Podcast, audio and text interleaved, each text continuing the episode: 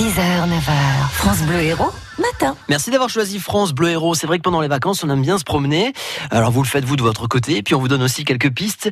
Euh, Aujourd'hui, nous allons partir dans un endroit encore magnifique. Bonjour Léopoldine Dufour. Bonjour Vivian Cuguillère, bonjour à tous. Vous nous amenez à quel endroit alors? Direction les étangs de notre littoral pour y admirer l'une de nos stars les plus photographiées. Je veux parler du flamant rose, oiseau emblématique de notre littoral et même des boutiques de souvenirs.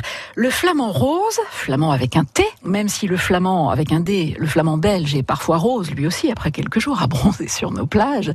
Le flamand donc attire les regards avec ses pattes graciles, son cou gracieux et cette couleur si particulière liée à son alimentation.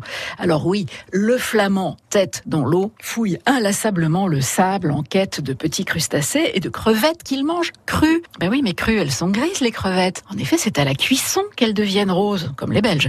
Mais ces minuscules crevettes, les Artemia salina, les mêmes qu'on avait eues dans Pif Gadget quand on était môme, eh bien elles-mêmes, elles se nourrissent d'une algue, la Dunaliella salina, une microalgue très concentrée en pigments rouges qui vit dans les eaux peu profondes des lagunes et du coup protège sa chlorophylle de l'exposition à la lumière par une molécule de la famille des caroténoïdes. Vous avez déjà vu les étangs autour d'aigues mortes par exemple, autour des salins qui sont rosés, eh bien c'est à cause de cette algue. Donc tout ça, c'est une question de chaîne alimentaire. L'algue est mangée par la crevette, qui est mangée par le flamand.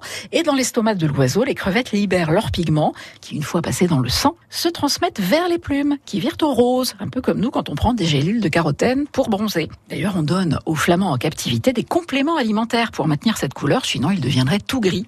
Alors où les admirer, ces flamants roses?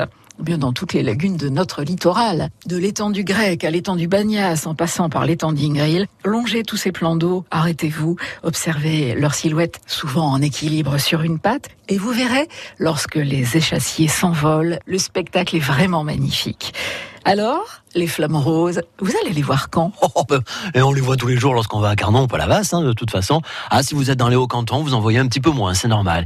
Merci en tout cas Léopoldine Dufour. Héros et merveilles, c'est à retrouver sur notre site internet francebleu.fr. France Bleu Héros.